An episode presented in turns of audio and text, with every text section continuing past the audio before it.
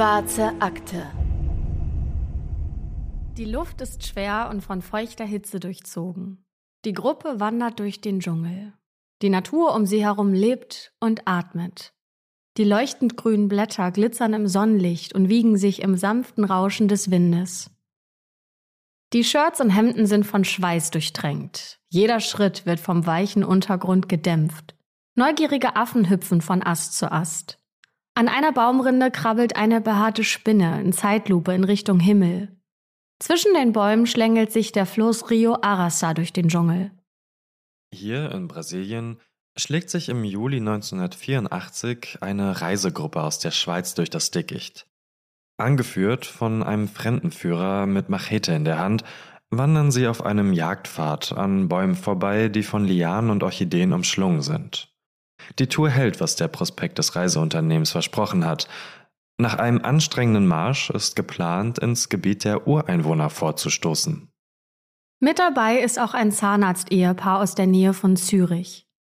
Ihnen fällt neben dem Jagdpfad, auf dem sie unterwegs sind, nichts Ungewöhnliches auf, als der Fremdenführer mit seiner Machete plötzlich Halt macht und zwischen die Bäume schaut. Die Gruppe hält an und sieht zu, wie ihr einheimischer Experte den Pfad verlässt und tiefer in den Dschungel hineingeht. Allerdings geht er nicht weit, denn nach nur wenigen Schritten bleibt er stehen und geht in die Hocke. Er betrachtet etwas eingehend, das sich auf dem feuchten Boden befindet. Das Zahnarzt-Ehepaar wagt sich ein paar Schritte vor. Genauso wie die anderen Touristen der Reisegruppe. Sie sind natürlich neugierig. Nach nur wenigen Schritten sehen sie, was ihr Fremdenführer entdeckt hat. Es sind weiße Tonschuhe. Am Rande einer kleinen Lagune liegen aber nicht nur die Sneaker, sondern auch eine Mütze, ein Barett. Das ist so eine schirmlose, runde oder eckige Kopfbedeckung.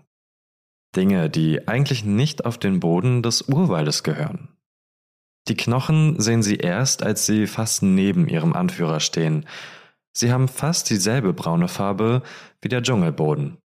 Unter den Touristen ist es still geworden. Sie starren alle in die leeren Augenhöhlen eines menschlichen Schädels, der ihnen vom Waldboden aus entgegenblickt. Dieser Teil der Tour stand so nicht im Reiseprospekt. Und damit herzlich willkommen zu einer neuen Folge der Schwarzen Akte mit Patrick Strobusch und und mit Anne Luckmann. Hallo. Ich hoffe, euch da draußen geht's sehr gut. Wie geht's dir, Anne? Kurzer Check-up. Mir geht's auch sehr gut. Ich wollte gerade schon anfangen, wieder was zu erzählen.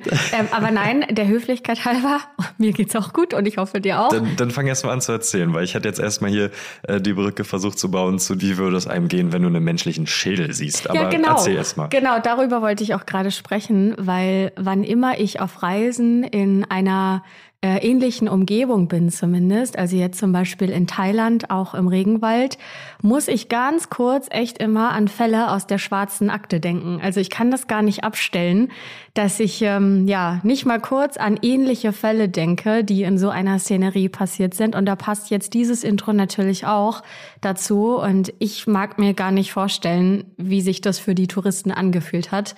Geht's dir auch so, dass wenn du weiß ich nicht, auch im deutschen Wald reicht ja schon. Da habe ich auch Gedanken an äh, True Crime Fälle. Wenn du da unterwegs bist, findest du das manchmal auch ein bisschen unheimlich? Also in den deutschen Wäldern, ja, kann ich so ein bisschen nachvollziehen. Ich muss sagen, so bei sowas Tropischem oder so, ähm, dadurch, dass mir da selbst so ein bisschen die Erfahrung fehlt, bin ich direkt so bei Filmen und Spielen und so und denk so direkt an sowas wie von Uncharted oder so und denk direkt erstmal, okay, da steckt jetzt ein Geheimnis dahinter und wir sind ja auf der Suche nach irgendwie äh, einem geheimen Schatz oder so. Jetzt von der Ferne betrachtet, erstmal glaube ich ganz interessant, aber wie es in der Realität aussehen würde, wahrscheinlich wäre ich genauso aus dem Häuschen wie halt die Leute, die es damals auch gesehen haben. Aus dem Häuschen klingt ja fast schon zu positiv, oder? Ja, also du meinst schon, dass du schockiert wärst, oder? Ja, Nur um Fall. dich jetzt hier also wenn, komisch wenn, wenn ich mal ganz genau, wenn ich mal ganz ehrlich zu mir bin, wäre ich auf jeden Fall schockiert und würde erstmal vermuten, dass der Mörder äh, hinter mir steht auch äh, und und mich da kaum wegtrauen, glaube ich. Aber so aus der Ferne würde ich irgendwie sagen, habe ich da erstmal so ein Uncharted-Gefühl. Uncharted ist für alle, die sich nicht auskennen, ein Ah ja, Spiel, genau, gut, richtig? dass du es nochmal sagst. Genau, das ist äh, so ein Abenteuerspiel, würde ich sagen, aber es ist auch tatsächlich verfilmt worden jetzt äh, vor gar nicht so langer Zeit. Und da geht's halt auch so manchmal so in tropische Wälder. Und bei den Spielen zumindest werden so Realität und Mythos auch sehr oft miteinander verwoben. Genauso wie auch in unserem heutigen Fall. Da geht's um verlorene Ruinen, versunkene Städte, verfluchte Expeditionen, Abenteurer und Entdecker und übernatürliche Phänomene. Werbung. Werbung Ende. Die Geschichte unseres heutigen Falls beginnt im brasilianischen Dschungel. Es ist der 4. Juli 1984, als die Reisegruppe aus der Schweiz im Nordwesten von Brasilien unterwegs ist. Sie sind mit einem Boot den Rio Arassa hinaufgefahren, einem Nebenfluss eines Nebenflusses des bekannten Rio Negro, und dort schlagen sie sich durch den Dschungel, als ihr Führer nur wenige Meter neben dem Pfad ein Skelett, Turnschuhe und eine Mütze findet. Für den Einheimischen ist sofort klar, dass es sich hier um niemanden aus der Gegend handelt, denn er kennt die Leute hier ziemlich gut und er wüsste von niemandem, der vermisst wird. Außerdem sind die Knochen des Toten relativ lang. Es handelt sich also um einen großgewachsenen Menschen. Das war kein Bewohner des Amazonasgebietes, glaubt er. Der Einheimische tippt auf einen Goldsucher, denn die sind hier ziemlich oft am Fluss unterwegs. Er vermutet, dass der Tote bis vor der Trockenzeit noch im Wasser in der Lagune gelegen haben könnte. Auch das Zahnarzt-Ehepaar ist verständlicherweise geschockt. Sie können die dunkelblaue Mütze nicht aus den Augen lassen, die neben den weißen Turnschuhen liegt. Die runde Mütze mit dem Zipfel oben kommt ihnen irgendwie bekannt vor. Sie ist zwar völlig verdreckt, aber an der Innenseite ist noch ein Etikett zu erkennen. Die Eheleute halten die Mütze ins Licht. Dort steht Fabrica di Capelli Bellinzona. Die Mütze stammt also vermutlich aus Bellinzona, einer Stadt in der Schweiz. Liegt hier in Brasilien also die Leiche eines Schweizers? Mit einem Kugelschreiber wurden in der Mütze auch noch Initialien notiert, die sogar noch lesbar sind. H und W. Mittlerweile scheint der erste große Schock auch verflogen zu sein, denn das Ärzte-Ehepaar will den Totenschädel bzw. die Zähne mal genauer untersuchen.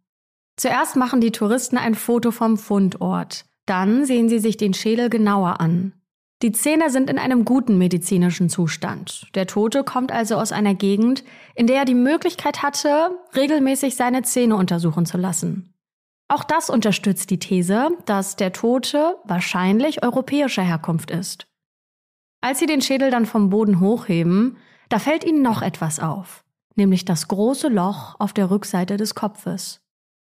Und das kann nur ein Rückschluss zulassen. Dieser Mensch starb keines natürlichen Todes. Er wurde ermordet. Das Loch kann er sich unmöglich selbst zugefügt haben, und ein Unfall mit solch einer Verletzung schließt die Gruppe schnell aus.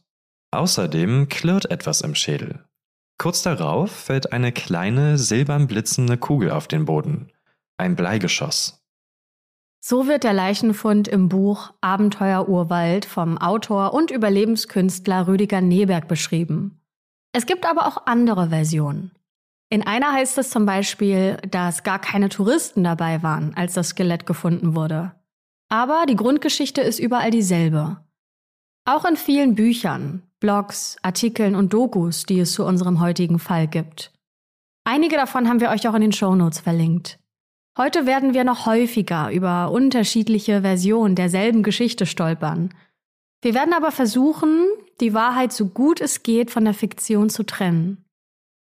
Das Zahnarzt-Ehepaar aus der Schweizer Reisegruppe, die 1984 in Brasilien unterwegs sind, nehmen den Unterkiefer unerlaubterweise mit zurück in die Schweiz. Ein Glücksfall, denn vielleicht wären die Knochen sonst nie untersucht worden. Ob die brasilianische Polizei verständigt wurde oder beim Knochenfund überhaupt involviert war, darüber gibt es keine klaren oder einheitlichen Informationen. Fakt ist, dass das Gebiss an der Universität in Zürich gerichtsmedizinisch untersucht wird. Und 1985, also ein Jahr später, werden die Ergebnisse sogar in einem Zahnarztmagazin veröffentlicht. Und auch die Schweizer Polizei ermittelt und landet sogar einen Treffer.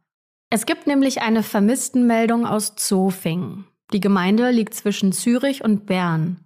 Dort meldet ein Ehepaar ihren Sohn als vermisst, Herbert W. Und das ist insofern interessant, als dass er zuletzt im brasilianischen Regenwald gesehen wurde. Mit weißen Turnschuhen, mit Barett auf dem Kopf und auch die Initialen würden passen, H und W. Ein Abgleich der Zahnunterlagen liefert dann auch schnell den entscheidenden Beweis. Der Tote aus dem brasilianischen Urwald ist wirklich der 22 Jahre alte Herbert aus der Schweiz. Nur durch einen Zufall wird seine Leiche entdeckt und durch einen noch viel größeren Zufall auch noch von einer Reisegruppe aus seinem Heimatland, unter denen dann auch noch Zahnärzte mit detektivischem Gespür sind. Und als wäre das nicht Zufall genug, sind bzw. waren die Reisegruppe und Herbert aus dem gleichen Grund im Urwald unterwegs. Sie haben ein ganz bestimmtes Buch gelesen, das heißt Die Chronik von Akakor. Das Buch verspricht auf der Rückseite nicht weniger als eine der erstaunlichsten Schriften der Menschheitsgeschichte. Es ist die Geschichte von einem bisher unentdeckten indigenen Volk, das isoliert in einer versunkenen Stadt leben soll. Das Volk der Uga-Mongolala wird als Hochzivilisation beschrieben, die den Mayas und Inkas überlegen war. Die Geschichte basiert auf den Erzählungen des Häuptlings der Uga-Mongolala. Das ist eine Geschichte über eine geheime Stadt, Abenteuer und jede Menge Gold. Es ist vergleichbar mit Eldorado oder der Stadt Z, legendären Orten, die scheinbar nur auf die Entdeckung von mutigen Abenteurern warten. Einer dieser Abenteurer ist ein Mann namens Karl Brugger. Er ist Auslandskorrespondent der ARD und besagter Autor der Chronik von Akakor. Die hat er 1976 veröffentlicht, mehr als zehn Jahre vor dem Tod des Schweizers Herbert. Als Journalist ist Karl Brugger immer auf der Suche nach einer spannenden Geschichte und besser als ein Geheimnis Eldorado kann es ja gar nicht werden. Er trifft Anfang der 70er Jahre einen Mann, der sagt, er sei der Häuptling der Uga Mongolala, einem geheimen Stamm aus dem Regenwald. Die beiden Männer lernen sich in der deutschen Botschaft in Rio de Janeiro kennen und Karl Brugger ist fasziniert von den Erzählungen des Häuptlings. Der Häuptling bittet ihn und Deutschland um Hilfe für sein bedrohtes Volk. Sein Volk lebe in der Stadt Akakor an der Grenze zu Peru und werde von der peruanischen Armee bedroht. Die gesamte Geschichte schreibt Karl Brugger später in einer seitenlangen Chronik nieder. Wir verlinken euch das Buch auch in den Show Notes. Was er da so erzählt, klingt wirklich spannend. Er beschreibt das Volk der Uga-Mongolala, das in einer unterirdischen Stadt mit massiven pyramidenartigen Strukturen lebe. Die Stadt soll riesige Tunnel und Hallen haben und eine Gesellschaft beherbergen, die über geheimes Wissen, fortschrittliche Technologien und viel Gold verfüge. Zwei Millionen Menschen sollen dort gelebt haben, unter anderem auch zwei bis dreitausend Nazisoldaten, die während des Krieges dort mit U-Booten ankamen und mittlerweile unter den Indigenen leben sollen. Angeblich gibt es auch noch eine Schwesternstadt, Akahim. Die Chronik ist unglaublich detailreich. Es werden Übersetzungen für die einzelnen Monate genannt, zum Beispiel Huasha, Tutogo und Pakido. Außerdem werden ein Regierungssystem, Gesetze, Gepflogenheiten, Kleidung und die Sprache beschrieben. Es ist die gesamte Geschichte eines Volkes von um 13.000 vor Christus bis hin zur Gegenwart. Als der Häuptling dem Journalisten Karl Brugger seine Geschichte erzählt, da hält der das für eine Sensation. Ein indigener Häuptling berichtet von einer versunkenen Eldorado-Goldstadt im Urwald, in der auch noch 3000 Nazisoldaten leben, das ist ja wohl die Geschichte. Das klingt völlig verrückt. Und das finden nicht nur wir.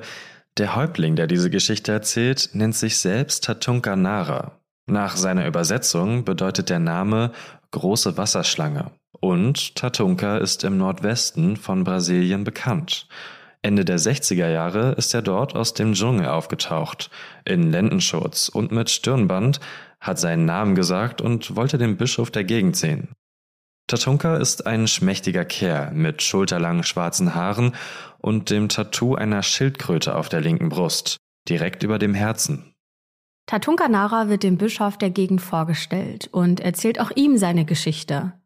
Niemand weiß, wo dieser Mann tatsächlich herkommt. Er erzählt von seinem Volk, seiner Mutter, einer angeblich entführten Nonne aus Deutschland, der unterirdischen Stadt Akakor und den fortschrittlichen Technologien, die sein Volk von Außerirdischen bekommen haben soll. Er erzählt zum Beispiel von einem Gürtel mit Knöpfen, mit dem man fliegen könne. Tatunka Nara ist ein freundlicher Typ, aber die Leute in der Gegend sind sich mehr oder weniger einig, der hat sie nicht mehr alle. Diese Geschichte muss erfunden sein. Denn auch die brasilianischen Behörden werden natürlich auf Tatunka aufmerksam und befragen ihn, und dabei kommen eine Reihe von Ungereimtheiten ans Licht. Der angebliche Häuptling spricht nicht nur schlecht Portugiesisch und einige Vokabeln Spanisch, dafür kann er aber super gut Deutsch, denn das ist seine Muttersprache. Er spricht sie mit einem fränkischen Akzent und er sieht auch eher europäisch aus. Das Tattoo auf seiner Brust entspricht nicht den üblichen Tattoos der indigenen Bevölkerung, die eher abstrakte Symbole wie Striche und Kreise verwenden.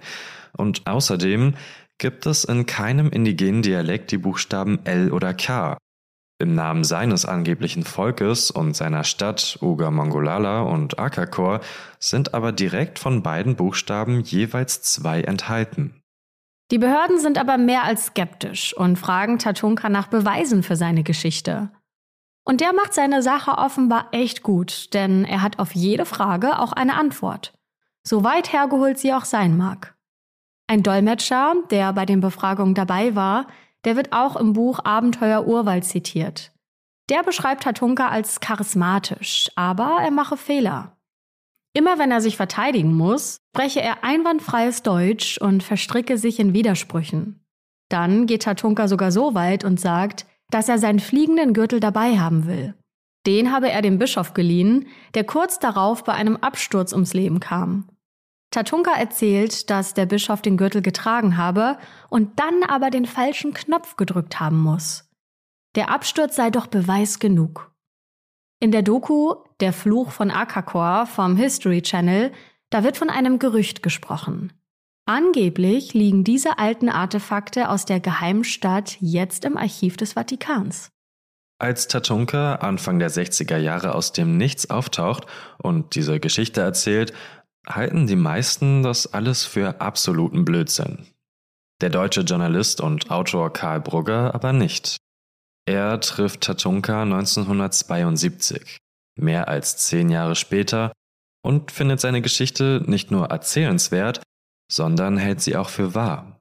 Oder er will es zumindest glauben, wie Bekannte von ihm später sagen. Karl Brugger besucht Tatunka mehrmals. Tatunka spricht ihm ganze zwölf Tonbänder voll. Von seiner geheimen Stadt, über Besuche der Aliens und Überfälle der Barbaren bekommt der ARD-Journalist eine lückenlose Chronik von 13.000 vor Christus bis zur Gegenwart. Die Story seines Lebens.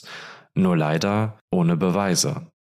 Denn als Karl Brugger mit Tatunka zu einer Expedition aufbricht, um die geheime Stadt Akakor nun auch endlich mit eigenen Augen sehen zu können, da erreichen sie ihr Ziel aber nicht.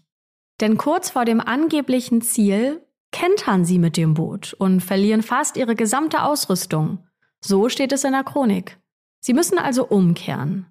Außerdem hat Tatunka während der Expedition viel Angst und Zweifel bei Karl Brugger gesät. Der Besuch bei seinem Volk wäre sehr gefährlich und vielleicht würde der Journalist die Begegnung nicht überleben.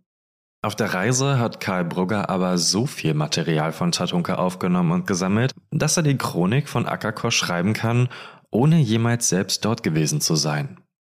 Auch beim Bayerischen Rundfunk berichtet er in einer Radiosendung von der Expedition und der geheimen Stadt Akakor.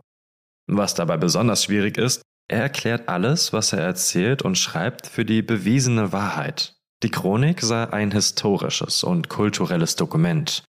Auf dem Buchrücken steht, an der Authentizität des faszinierenden und an vielen Stellen erschütternden Berichts von Tatunkanara kann nicht gezweifelt werden. Warum das so sein soll, wird aber nicht klar, denn es gibt einfach keine Beweise für das, was Tatunka dem Journalisten erzählt hat. Eine Neuauflage der Chronik von Akakor wird mittlerweile dem Bereich der Esoterik zugeordnet und der Klappentext ist mit ein mündlich übermittelter Bericht etwas zurückgerudert. Das Buch wird oft als Pseudowissenschaft betrachtet und hat auch damals schon wenig Glaubwürdigkeit im akademischen Kreis. Erfolg hat es aber trotzdem.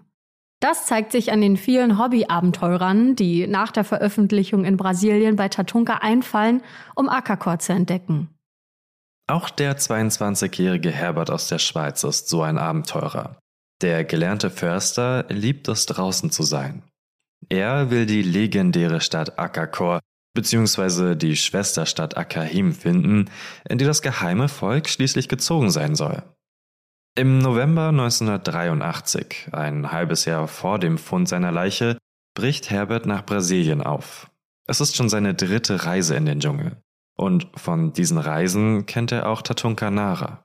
Im Schweizer Polizeibericht steht, dass Herbert seinen Eltern gesagt habe, dass er in Brasilien zu Tatunka Nara gehen will. Er schreibt seinen Eltern von dort auch Briefe, in denen steht, dass er in der Stadt Barcelos ist und bald in die Berge gehen würde. Tatunka Nara wohnt in Barcelos und Tatunka wolle ihn jetzt endlich zu seinem Volk bringen. Und Herberts Eltern sollen sich keine Sorgen machen. Der Häuptling passe schon gut auf ihn auf. Nach diesem letzten Brief haben Herberts Eltern nie wieder etwas von ihrem Sohn gehört. Monate später werden Herberts Überreste von der Schweizer Reisegruppe gefunden.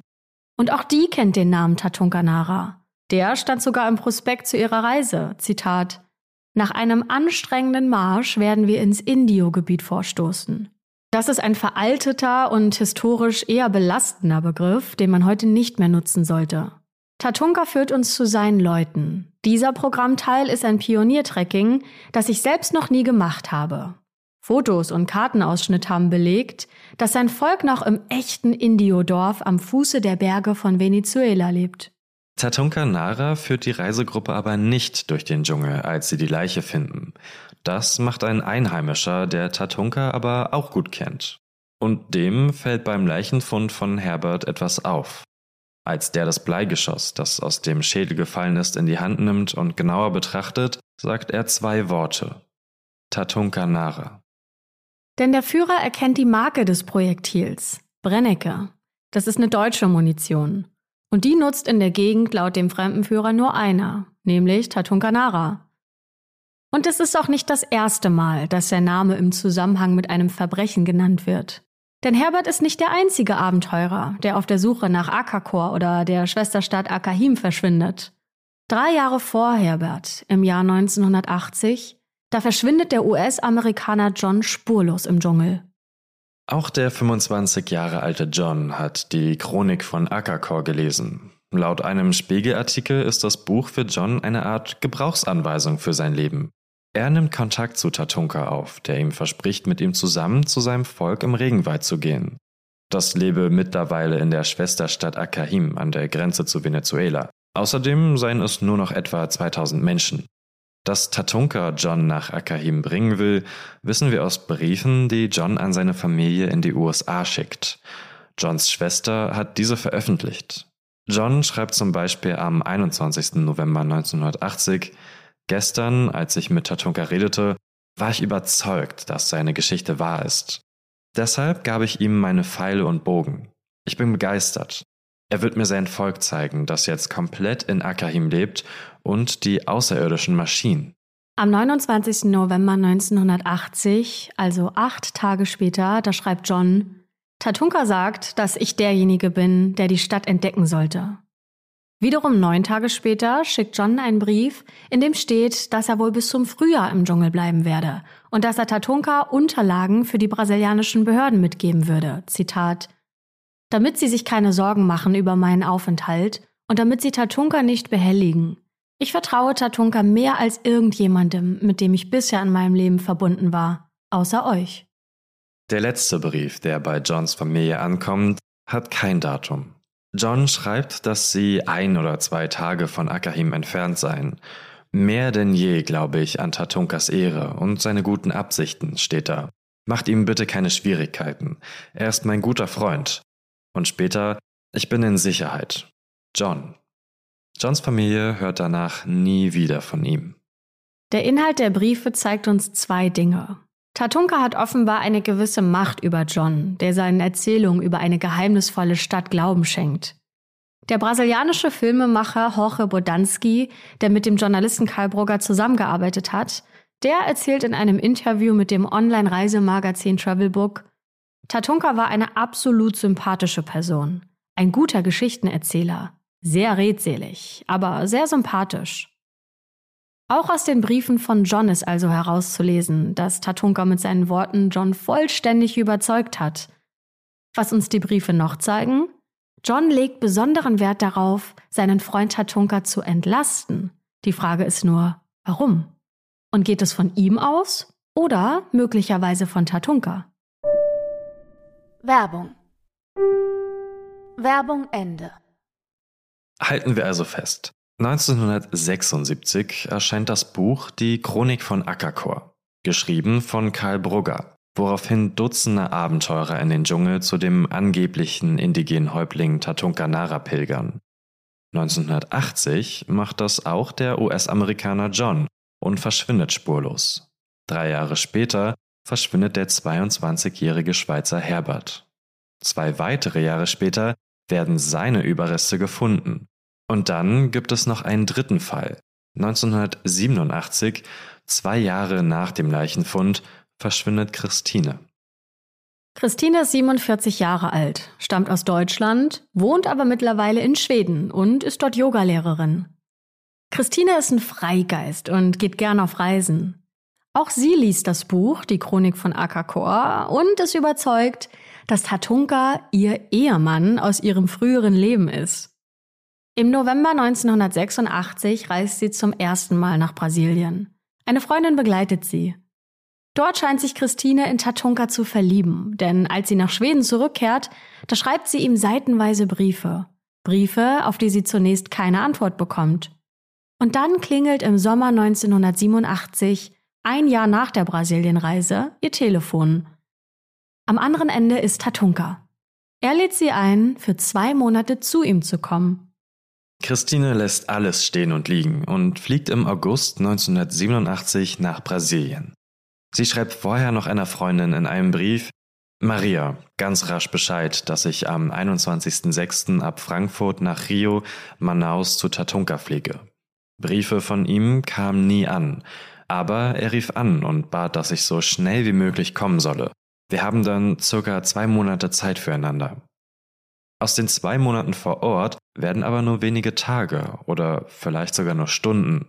Wann genau sich Tatunka und Christine streiten, ist unklar. Aber Zeugen werden später bei der Polizei aussagen, dass die beiden sich im Hafen gestritten hätten.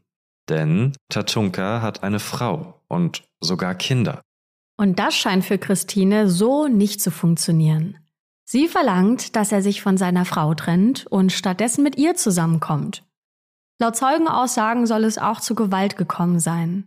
Dann schmeißt Tatunka Christine von seinem Boot und Christine nimmt ihre Sachen und wird nie wieder gesehen. Aber in Schweden kommt ein Brief an von Tatunka. Er bittet Christine darin um Entschuldigung für den Streit. Christines Freunde und Familie verdächtigen allerdings Tatunka, etwas mit Christines Verschwinden zu tun zu haben und halten den Brief eher für Ablenkung.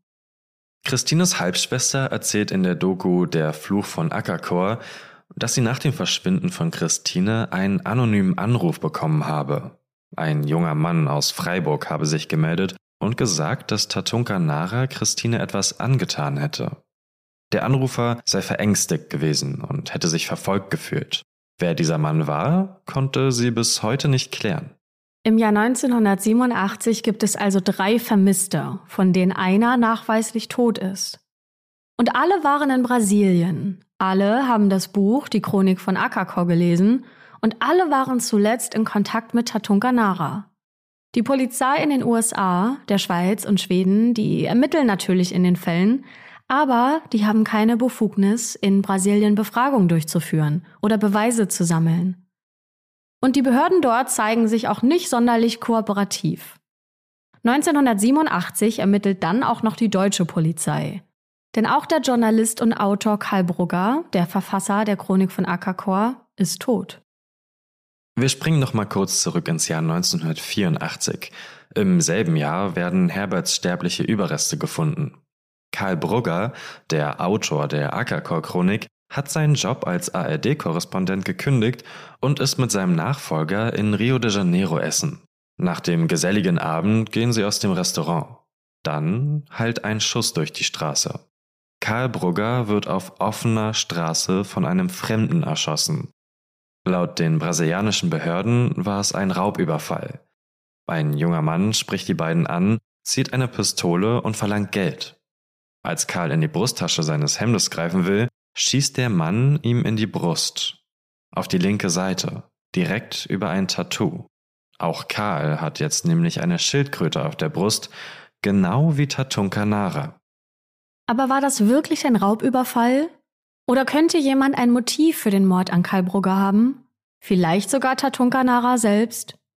In der History-Doku Der Fluch von Akakor, da kommt ein Schulfreund von Karl Brugger zu Wort.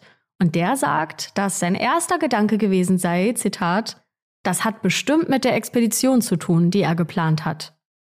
Der Schulfreund sagt weiter, Karl Brugger wollte die ohne Tatunka durchführen. Er wollte Beweise sammeln. Er wollte wissen, ob er ein Idiot ist oder ein Entdecker. Laut einigen Quellen haben sich Karl und Tatunka zerstritten. Tatunka soll überhaupt nicht begeistert über den Erfolg des Buches von Karl gewesen sein, an dem Tatunka angeblich nichts mitverdiente. Und Karl wiederum soll nach mehreren missglückten Expeditionen zu der geheimnisvollen Stadt skeptisch geworden sein. Karl soll eine eigene Expedition geplant haben, um Akahim ohne Tatunka zu finden oder Tatunka endgültig als Lügner zu entlarven. Tatunka wehrt sich gegen diese Vorwürfe.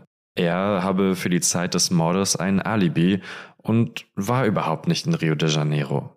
Das kann auch die Polizei nachweisen. Außerdem sagt Tatunka, er und Karl hätten sehr wohl vorgehabt, weiterhin gemeinsam nach Ackerheim zu suchen. Der einzige Zeuge des Überfalls auf Karl Brugger ist sein Nachfolger als ARD-Auslandskorrespondent. Er sagt aus, dass der Mann mit der Pistole irgendwie nervös gewesen sei und zwischen ihm und Karl damit herumgefuchtelt hätte. Der Schuss hätte sich versehentlich gelöst, dessen ist sich der Zeuge sicher. Der Räuber habe die Bewegung von Karl falsch gedeutet, abgedrückt und sei dann panisch mit dem Motorrad eines Komplizen geflohen. Wer der Schütze war, das konnte bis heute nicht ermittelt werden. Die deutsche Polizei hat jetzt also den Fall von einem in Rio getöteten Deutschen auf dem Schreibtisch, der ein Buch über eine geheimnisvolle Stadt geschrieben hat, basierend auf den Erzählungen eines angeblichen indigenen Häuptlings mit dem drei Menschen in Verbindung stehen, die spurlos verschwunden sind. Aber auch die deutsche Polizei stößt auf unkooperative brasilianische Kollegen. Deswegen sprechen die Ermittler erstmal mit den Personen, die Tatunkanare getroffen haben und von ihrer Reise lebend zurückgekehrt sind. Einer davon ist der Abenteurer Rüdiger Neberg. Der hat auch ein Buch über seine Erlebnisse mit Tatunka geschrieben, Abenteuer Urwald. Rüdiger Neberg ist öfter im Urwald unterwegs und hat mehrere Bücher darüber geschrieben. Er zweifelt die Geschichte von Tatunka aber an. Er hat ihn bei einer seiner Expeditionen getroffen. Von den vermissten Fällen und dem toten Schweizer Herbert erfährt Rüdiger Neberg aber erst, als das Bundeskriminalamt bei ihm an der Tür klopft und alles über Tatunka Nara wissen will. Mit dem steht Rüdiger Neberg aber auf Kriegsfuß, beziehungsweise kann Tatunka ihn nach seinen Erzählungen und Artikeln nicht mehr leiden, da er seine Geschichte ja anzweifelt. Rüdiger Neberg erzählt der Polizei unter anderem, dass er von Tatunkas Schwiegermutter erfahren haben will, dass Erzählungen in Karl Bruggers Chronik von Akakor gar nicht wahr seien. Ja, was stimmt denn nun? Kurz vor der Entdeckung von Akakor kentert das Boot so beschreibt es Karl Brugger in der Chronik. Aber die Schwiegermutter von Tatunka will Rüdiger Neberg erzählt haben, dass das irgendwo beim Fischen passiert sein soll. Gar nicht auf dem Weg nach Ackerkor. Beim Abendessen hätte Karl Brugger dann gesagt, dass das der Einstieg ins Buch werden würde. Das Bundeskriminalamt hat jetzt also zwei Geschichten. In einer geht es um Tatunka, der die Wahrheit sagt. In der anderen um einen Tatunka, der Lügen erzählt. Das Bundeskriminalamt hat aber selbst schon einiges herausgefunden und offenbart Rüdiger Neberg bei dem Treffen das Ergebnis ihrer Recherchen zu Tatunkanara. Und die ziehen ihm den Boden unter den Füßen weg. Bei den Ermittlungen wegen Verdachts der Tötung und des Verschwindenlassens dreier Personen hat die deutsche Polizei Kontakt zu den Kollegen aus der Schweiz und die haben einen Verdacht. Tatunkanara ist gar kein indigener Häuptling, sondern Deutscher. Warum sonst spricht er die Sprache so fließend, hat dafür aber kaum Portugiesischkenntnisse? Die Geschichte mit der entführten Nonnenmutter aus Deutschland und den 3000 Nazisoldaten im Urwald, die nehmen die Schweizer Polizisten ihm nicht ab. Die deutsche Polizei stößt auf die Akte eines Mannes, der seit mehreren Jahren gesucht wird. Der heißt Hansi Richard Günther. Der wird im Oktober 1941 in Grub am Forst in der Nähe von Coburg geboren und ist Anfang der 60er Jahre aus Deutschland abgehauen. Er soll seiner Ex-Frau keinen Unterhalt für die gemeinsamen drei Kinder gezahlt haben. Günther reist 1966 mit einem Schiff nach Südamerika, wird dann in Venezuela festgenommen und zurück nach Deutschland abgeschoben.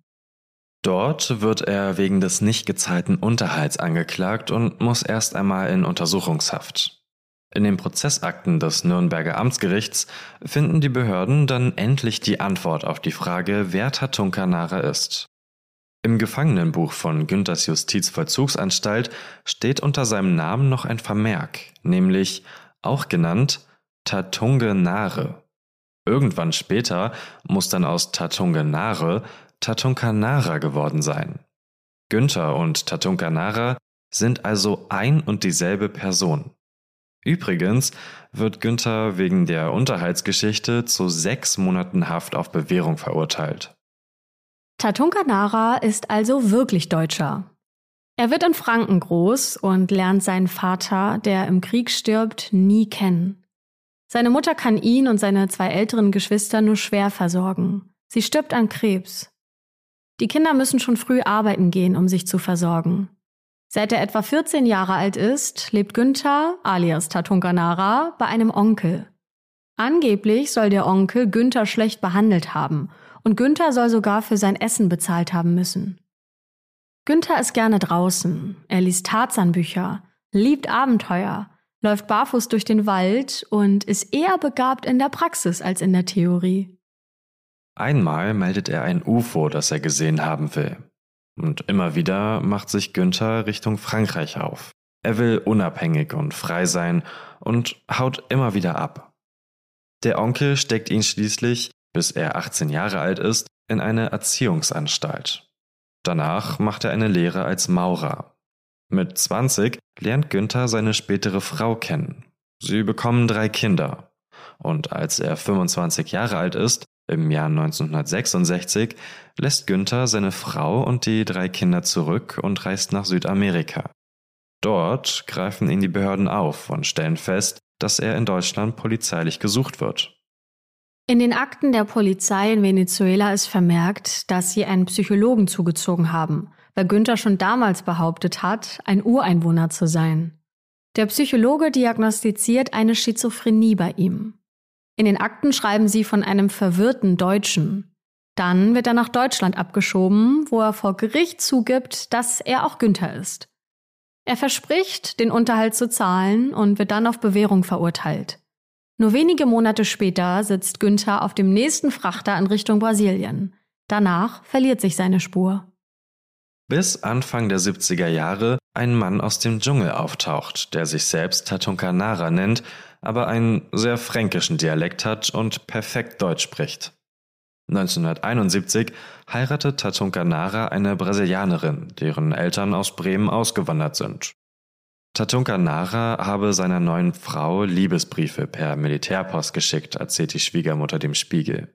Dann hätten die beiden jahrelang bei dem Stamm der indigenen Yanomami gewohnt, bis die zwei Kinder, die sie bekamen, in die Schule mussten.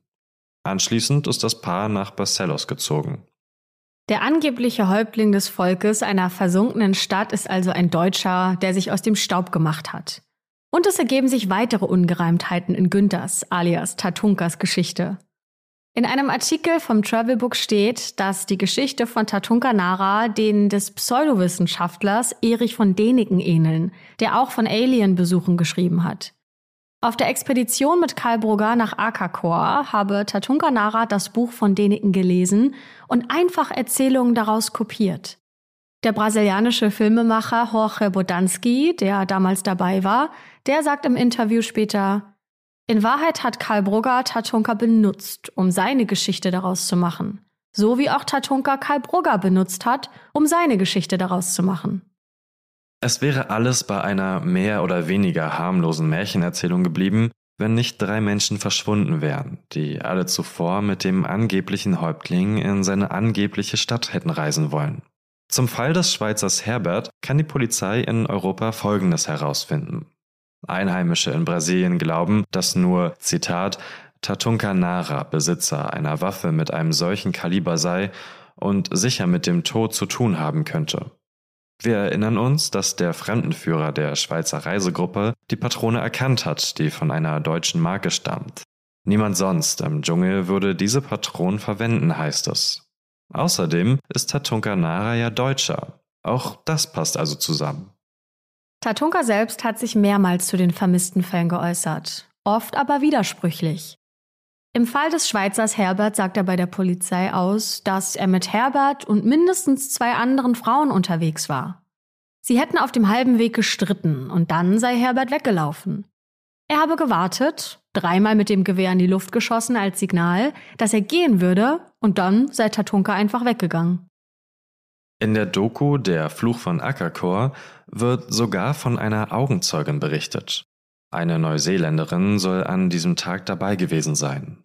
Mittlerweile ist sie verstorben, aber ihr Sohn erzählt in der Doku, was seine Mutter ihm über die Reise nach Brasilien gesagt haben will.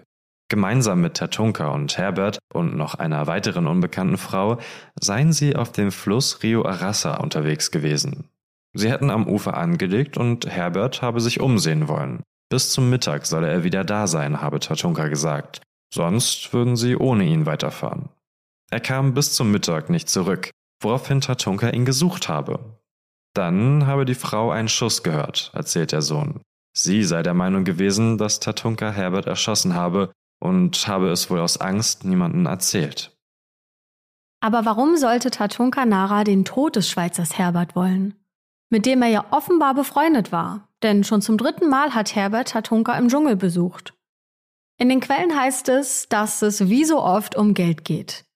Herberts Eltern erzählen der Schweizer Polizei, dass ihr Sohn bei seiner Reise 15.000 Schweizer Franken in Bar und Schecks dabei gehabt hätte. Nach Umrechnung entspräche das heute einem Wert von 20.000 Euro. Und interessant ist, dass diese Schecks nach Herberts Tod eingelöst wurden, und zwar mit einer gefälschten Unterschrift. In der Doku vom History Channel wird der Verdacht geäußert, dass Tatunga die Schecks eingelöst und sich mit dem Geld ein Boot gekauft haben könnte. Der Autor von Abenteuer Urwald schreibt, dass Ermittlungen ergeben hätten, dass bei dem brasilianischen Geldwechsler vor Ort öfter mal solche Schecks eingelöst wurden, auch von Tatunganara. Ob der aber zu der besagten Zeit des Mordes Schecks eingelöst hat, daran kann sich der Geldwechsler nicht mehr erinnern. Auch im vermissten Fall des US-Amerikaners John, der schon seit 1980 verschwunden ist, gibt es neue Ermittlungen. Tatunka selbst schreibt 1983 einen Brief an Johns Familie, in dem steht, dass er John in einem vollkommen unerforschten Gebiet zurückgelassen habe. Er schreibt, Zitat, dass er dort bleiben wollte, erfuhr ich erst, als er mir Briefe an seine Mutter, an die Polizei und Karl Brugger gab, Adieu sagte und zwischen den Bäumen verschwand. Meine Indios sprechen von einem weißen blonden Mann, der in dem Gebiet gesichtet wurde. In einer anderen Version der Geschichte deutet Tatunka an, dass John von dem Stamm umgebracht worden sei, weil er einem Mädchen zu nahe gekommen sei. Auch im Fall Christine gibt es haufenweise Geschichten von Tatunka. Sie könne sich verfahren haben, könnte von Ureinwohnern festgehalten werden, sich einer Sekte angeschlossen haben und so weiter. Tatunka schreibt sogar auch einen Brief an die deutschen Behörden. Darin steht, Christine verbrachte eine Nacht an Bord meines Schiffes. Wir unterhielten uns und am Morgen des folgenden Tages musste ich Christine halb gewaltsam von Bord meines Schiffes entfernen. Dann sei sie weitergezogen. Aus dem Jahr 1989 gibt es auch eine eidesstattliche Versicherung von Tatunka, schreibt Travelbook. Darin steht, Tatsächlich habe ich nämlich mit den mir vorgeworfenen Todesfällen Christine, Herbert und John nicht das geringste zu tun. Ich kenne zwar diese Personen und habe mit ihnen Expeditionen in den Urwald unternommen, mit ihrem Tod habe ich jedoch nicht das geringste zu tun. Nicht nur die deutsche Polizei, auch die aus den USA, der Schweiz und Schweden bitten in Südamerika um Hilfe bei den Ermittlungen. Die brasilianische Polizei befragt Tatunka und dabei kommt heraus, dass der Mann gar kein Deutscher sein kann. Denn Tatunga Nara hat einen brasilianischen Pass, in dem steht, dass er in Brasilien geboren wurde. Ja, was stimmt denn hier jetzt eigentlich wirklich? Wenn Tatunka Nara wirklich Deutscher ist, und die Hinweise sprechen ja eigentlich dafür, wie konnte er dann an einen brasilianischen Pass kommen? Bei der brasilianischen Polizei gibt Tatunka Nara auch eine Erklärung für seine Zeit in Deutschland und den Namen Hansi Richard Günther ab, der ja auf seinem deutschen Pass steht. Er habe Deutschland sehen wollen, das Land seiner angeblichen Mutter, die als Nonne von Indigenen entführt wurde. Er habe sich einen Pass auf dem Schwarzmarkt besorgt, mit Gold und Smaragden aus seiner versunkenen Stadt, und auf diesem Pass hätte der Name gestanden. Dann sei er in Hamburg verhaftet worden und die ganze Unterhaltsgeschichte sei ins Rollen gekommen. Bei einer anderen Befragung sagt er, dass er sich den Pass erst in Deutschland besorgt hat. An dieser Stelle kommen die Ermittlungen zum Stillstand. Denn mit der Tatsache, dass Tatunka Nara einen brasilianischen Pass hat, ist für die Behörden der Fall dort geschlossen. Der Polizei in Deutschland sind die Hände gebunden.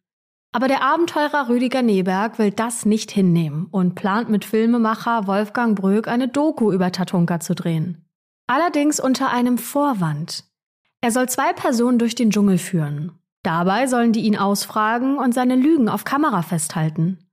Mit dem Material, so schreibt es Rüdiger Neberg später, hofft er, dass die Ermittlungen nochmal neuen Schwung bekommen. Und Tatunka Nara macht bei der Doku tatsächlich mit.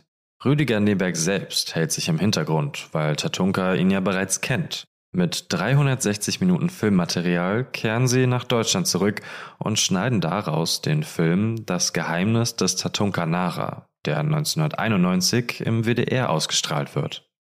Tatunka sagt dort zum Beispiel zum Verschwinden des US-Amerikaners John, dass er ihn kaum gekannt habe. Von seinem Volk und der versunkenen Stadt sei nie die Rede gewesen. In den Briefen von John steht aber etwas völlig anderes. Außerdem wird ein Schweizer Abenteurer für die WDR-Doku interviewt, der nur wenige Monate nach Johns Verschwinden mit Tatunka im Dschungel unterwegs war. Und der erzählt eine echt grausige Geschichte. Tatunka hätte ihm bei einer Expedition eine Hängematte voller Knochen gezeigt. Er hätte gesagt, dass das die Überreste von John seien. Er habe die Knochen in einen Fluss geworfen und die Hängematte einem Jungen geschenkt. Laut dem Schweizer soll Tatunka ihm gesagt haben, dass John von Indigenen umgebracht worden sei, weil er sich einem Mädchen seines Stammes genähert habe.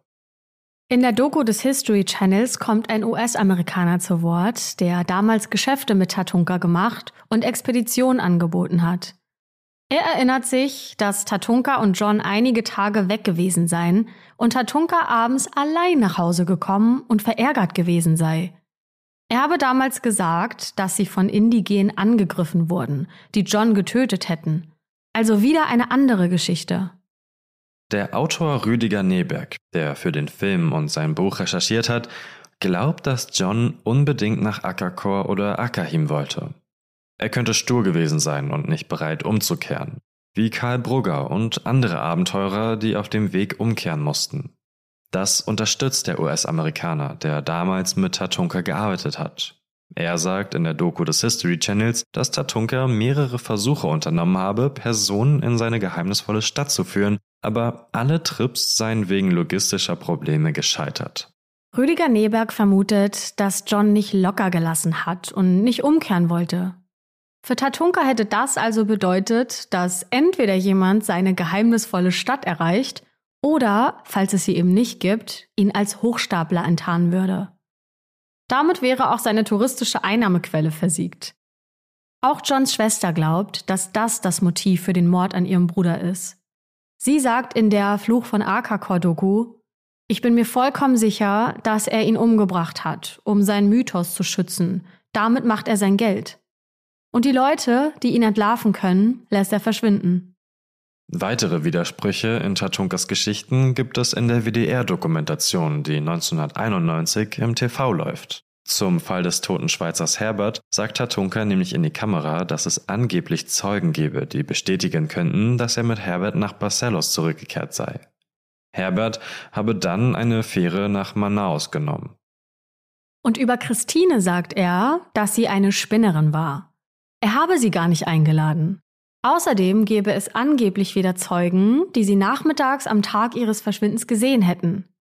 Generell hätte er keinem der drei Vermissten jemals versprochen, sie nach Akakor oder Akahim zu bringen.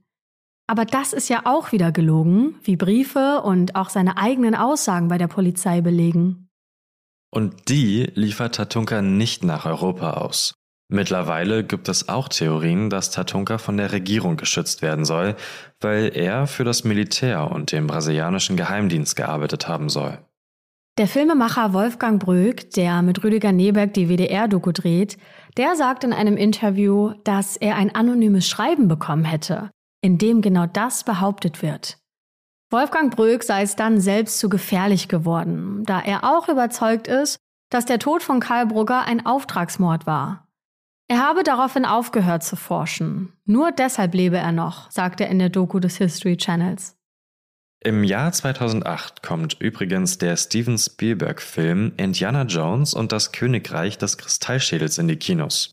Darin geht es um eine versunkene Amazonasstadt namens Akator, also eine Abwandlung von Akakor, einem Volk mit dem Namen Uga, das Besuch von Außerirdischen bekommt.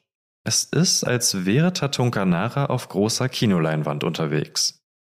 Und nochmal ganz wichtig zu sagen, Tatunkanara wurde nie wegen der vermissten Fälle und Morde angeklagt, geschweige denn verurteilt. Alles, was wir euch heute erzählt haben, sind Indizien und Theorien von der Polizei und von Journalisten. Tatunkanara kann nichts nachgewiesen werden und vielleicht ist er absolut unschuldig. Es heißt ja schließlich nicht umsonst, im Zweifel für den Angeklagten.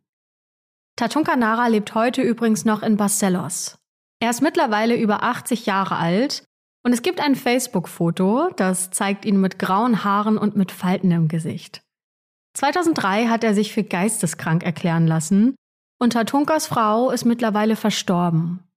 Tatunka gehe es, laut dem brasilianischen Filmemacher Jorge Bodanski, gesundheitlich aber sonst gut und sei für jeden zugänglich. Zitat: Wer ihn aufsucht und ihm Geld anbietet, dem verkauft er eine neue Version der Geschichte. Und damit endet dieser Fall der heutigen schwarzen Akte. Ein Fall, der aus ja, sehr vielen unterschiedlichen Geschichten besteht, so würde ich das mal beschreiben, mit vielen unterschiedlichen Versionen der Geschichte. Und wir würden uns natürlich freuen, wenn ihr uns mitteilt und schreibt, was ihr glaubt, was hier der Funken Wahrheit in diesem heutigen Fall ist. Und an dieser Stelle vielen Dank an Danny, denn du hast diesen Fall vorgeschlagen. So sind wir erst darauf aufmerksam geworden. Denn das könnt ihr natürlich auch immer gerne machen. Uns Fälle vorschlagen, die ihr gerne in der schwarzen Akte hören möchtet. Macht das gerne auf Instagram. Da heißen wir Schwarze Akte, alles zusammengeschrieben. Und dann sind wir nächste Woche Dienstag natürlich wieder mit einer neuen Folge, einem neuen Fall für euch da. Wir sind eure Hosts Anne Luckmann und Patrick Strobusch. Redaktion Johanna Müßiger und wir. Schnitt Anne Luckmann. Intro und Trenner gesprochen von Pia Rona Sachse. Ausführender Produzent Falco Schulte. Die Schwarze Akte ist eine Produktion der Julep Studios.